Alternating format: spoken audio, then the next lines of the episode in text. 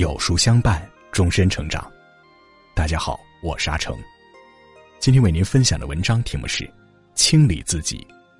如果你喜欢今天的分享，不妨在文末右下角点个再看。行走在生命里，你我都背着沉重的行囊。前进的路很漫长，想要在这条路上走得更远，最好的办法就是定期清理自己。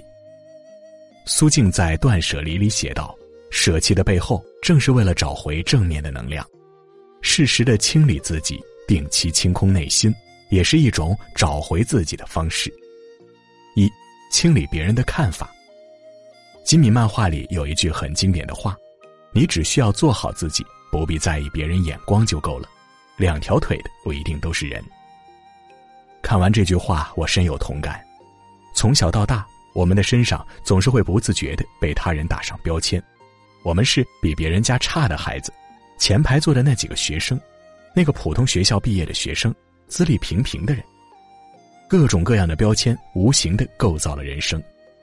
走过半生，回头去看，那些标签仿佛是枯骨之躯，蚕食尽对生活的热情，对梦想的执着，还有与生俱来的骄傲。这些标签拖垮了一个人的一生。可这些标签都只是来自于悠悠之口，并不是你原本的模样。人生不能只停留在别人的目光下，太过在意他人的看法，就会成为别人的傀儡，让别人牵引着自己的脚步行走。我们这一生只属于自己，清理他人压在身上的看法，摘下那些莫须有的标签，唯有脱离束缚，才能找到正确的路。正如作家林清玄所说：“除了你自己，没有人会明白你的故事里有过多少快乐或伤悲。这世上根本不存在感同身受。活在眼前，活在当下，活出自己，才能收获真正的快乐。”二，清理负面的内心。有句话说得好：“没有收拾残局的能力，就别放纵善变的情绪。”成熟的标准不是年纪增长。而是心灵的智慧增加。成年人已经告别了不成熟的情绪，懂得清理内心的负面，让正能量融入生命。仁山法师曾给众人给予开示：不要动不动求清净心，先清除负面念头。迫于生活的压力，我们总是在无知无觉中接触到各种负面的消息和情绪，它又像影子一样，在不知不觉的状态下悄然潜伏进我们的内心。负面的情绪，它是蛰伏在心里的野兽，平常悄无声息，一到某个特定的时间点或者场景下，就会冲破囚牢，吞噬理性，让人崩溃。都说成年人的崩溃都在一瞬间，但是这一瞬间是无数雪花堆积而下的结局，从来没有无缘无故的崩溃，是长期积压的隐忍。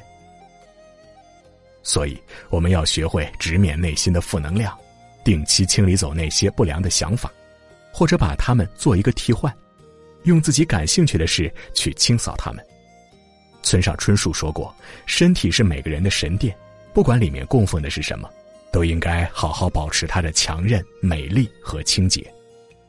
一个好的身体就应该是一种信仰，可以帮助我们更加清醒的审视自己，清理内心的负面情绪，能够帮助我们在困难中成长。”不要去逃避那些已经存在的负面想法，学会去消化它、清理它，转个方向去改变。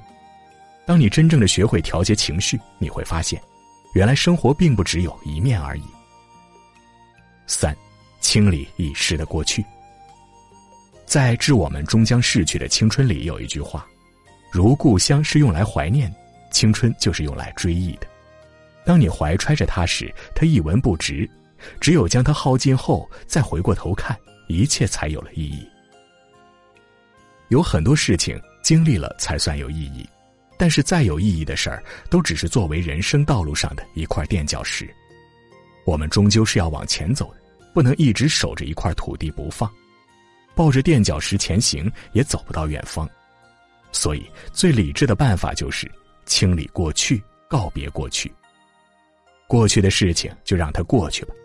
过去的人也别紧抓着不放，人都是要朝前看的，无论是人和事儿，该做抉择的时候就不要优柔寡断，当断不断，反受其乱。唯有能断，才能找到新的方向。要相信，很多时候告别并不代表诀别，再见是为了下一次不负遇见。一书说，人们日常所犯的最大错误是对陌生人太客气，而对亲密的人太苛刻。把这个坏习惯反过来，天下太平。这些话正是我们苦苦追寻的。静下来，慢慢理解、体味，你会发现生活一直很美好，人生也不曾亏待我们。